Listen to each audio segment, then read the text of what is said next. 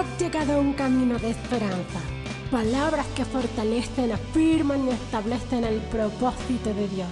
Un camino de esperanza es una vida con Jesús.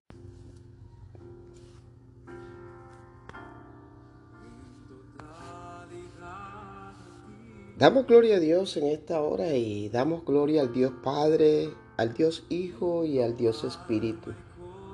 Y damos gloria a Dios por esta nueva oportunidad que tenemos una vez más de estar delante de su presencia y poder adorar y glorificar al que vive y reina por los siglos de los siglos. Que tú y yo podamos presentarnos en esta hora delante del Rey, con un corazón contrito y humillado, para así hallar la gracia y el favor del Dios eterno. La actitud del el hombre es una de las características importantes que debemos tener delante del Dios Todopoderoso y también delante de los hombres. Porque la humildad viene de una actitud correcta. Porque tu actitud va a determinar si tú eres una persona altiva o si eres una persona humilde. Y la altivez cierra puertas, así como la humildad abre puertas. Mira lo que dice la palabra de Dios en el primer libro de el profeta Samuel. Capítulo 16, versos 10 y 11 dice, e hizo pasar Isaí siete hijos suyos delante de Samuel. Pero Samuel dijo a Isaí, Jehová no ha elegido a estos. Entonces dijo Samuel a Isaí, ¿son estos todos tus hijos? Y él respondió, queda aún el menor, que apacienta las ovejas. Y dijo Samuel a Isaí, envía por él, porque no nos sentaremos a la mesa hasta que él venga aquí. Y Dice la palabra de Dios que David era el último de ocho hermanos. Él no tenía apariencia de guerrero, ni mucho menos la apariencia de un rey.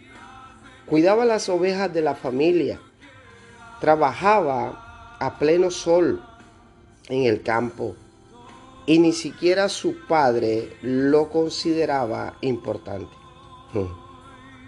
Y y esto lo vemos claramente cuando Samuel fue enviado por Dios a la casa de Isaí para ungir al nuevo rey de Israel. El padre de familia llamó a siete de sus hijos para que se presentaran delante del profeta, pero no lo hizo igual con David. Ni siquiera se dio la molestia este hombre Isaí de ir a buscar a su hijo, a su último hijo, porque quizás él no lo consideraba apto. Sin embargo, David no se quejaba de su vida, ni mucho menos criticaba a su padre por el trabajo que él hacía para la familia.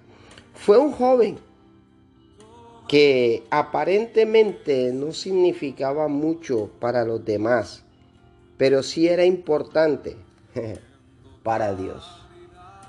Quizás para mucha gente, para muchas personas, tú no signifiques nada.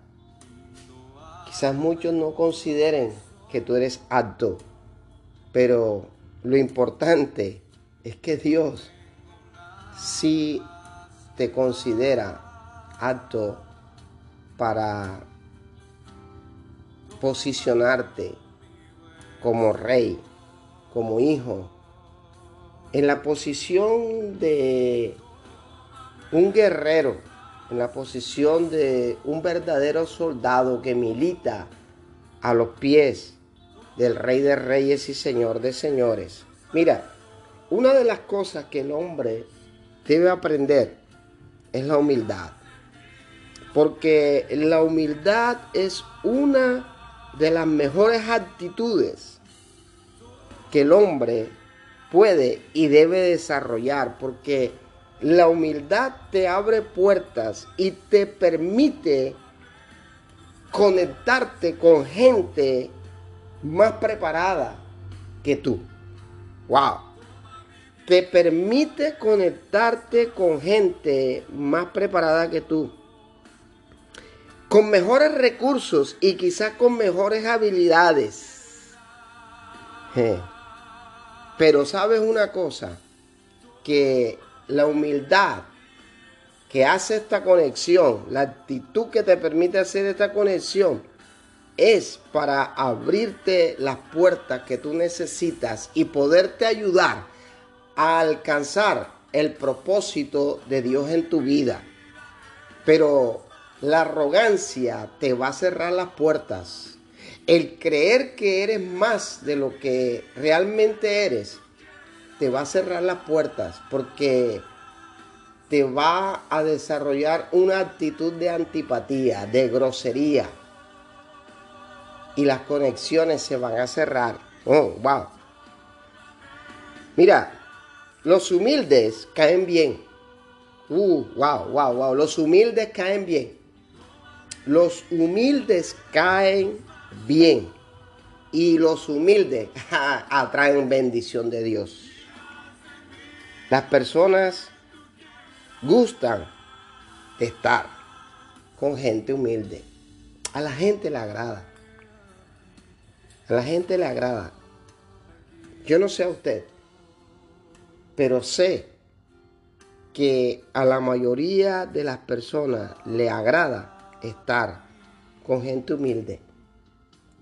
Por eso la palabra de Dios dice que Dios al altivo lo mira de lejos al altivo, Dios lo mira de lejos.